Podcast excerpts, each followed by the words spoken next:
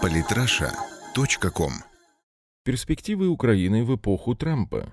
Руслана Сташко. Я с восторгом наблюдаю за тем, как украинская политическая тусовка врубила свой план «Б» для выживания в условиях президентства Дональда Трампа. План не хитрый, он вполне соответствует интеллектуальному уровню украинской политической тусовки. Он состоит всего из трех пунктов. Стереть все оскорбительные твиты в адрес Трампа и забыть про хвалебные высказывания в адрес Клинтон. Написать максимально пошлый и тупой текст о том, какой Трамп любимый и крутой, а также попросить денег. Написать в Facebook пост для сведомых сектантов о том, как все будет круто и что Трамп будет большим другом и главным спонсором Украины.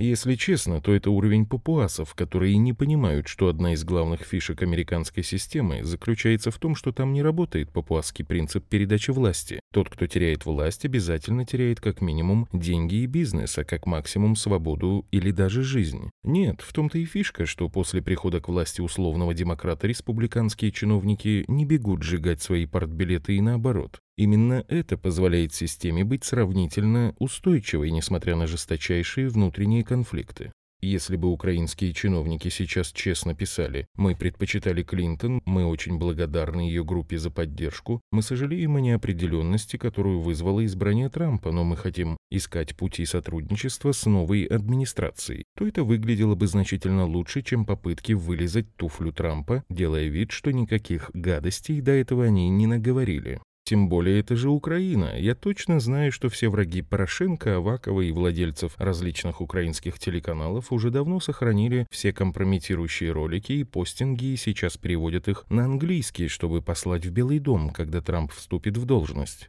Теперь пару слов насчет уверенности некоторых украинских политиков и экспертов в том, что Трамп будет для Украины таким же удобным и выгодным, как Клинтон. Вся украинская эпопея – это проект демократов и неоконсерваторов, причем тех самых неоконсерваторов из республиканской партии, которые активнее всего поддерживали цветную революцию на Украине, на выборах в США или открыто поддерживали Клинтон, или гасили Трампа изнутри самой партии. Роберт Каган, муж Виктории Нуланд и главный разработчик теории и практики украинского Майдана, не только выступал против Трампа, но даже написал статью о том, что Трамп фашист, фактически сравнив его с Гитлером. В переводе на вашингтонский бюрократический язык фраза «Украина просит денег на реформы и борьбу с российской агрессией» звучит так. Тут чуваки Кагана, Байдена и Маккейна за баблом пришли. Куда их пошлет новая администрация?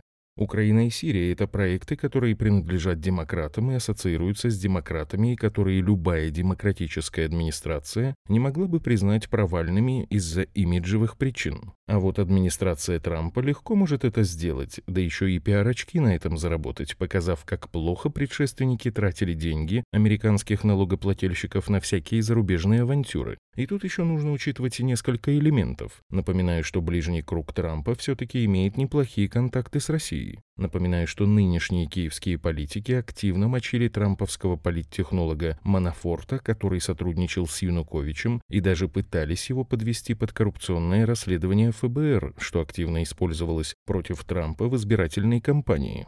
Все кураторы украинского проекта во время кампании работали против Трампа. А еще когда Макфол пишет в Твиттере, что после американских выборов президента главный лузер – это Украина, и что ей остается надеяться только на самостоятельное проведение быстрых реформ и поддержку Европы, то я ему верю. Макфол, несмотря на все личные недостатки, информирован о ситуации в Вашингтоне лучше, чем все украинские эксперты вместе взятые. Главная проблема киевского режима в эпоху Трампа будет заключаться в том, что ему нечего предложить Трампу. Киевский режим привык торговать русофобией, но новая администрация Белого дома не лучший покупатель этого товара. То есть в лучшем случае его возьмут с очень большим дисконтом. Кроме того, нынешняя Украина – это проект, который постоянно требует денег, а еще постоянно создает проблемы с европейскими странами, которые и так не в восторге от Трампа. На этом фоне будет очень сильным соблазн Украину просто обменять на что-нибудь полезное из того, что может предложить Кремль. А Кремль может предложить много всего интересного из того, что администрация Трампа сможет напрямую использовать во внутренней и внешней политике.